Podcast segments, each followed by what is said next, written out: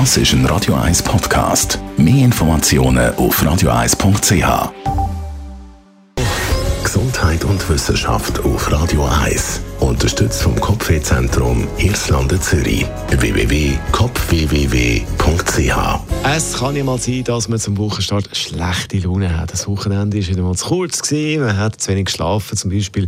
Oder es ist auch sonst irgendetwas über das Leber gekrochen. Studien sagen aber, schlechte Laune hat auch Vorteile. Warum? Menschen mit schlechter Laune sind aufmerksamer und erinnern sich besser an Sachen, an Details.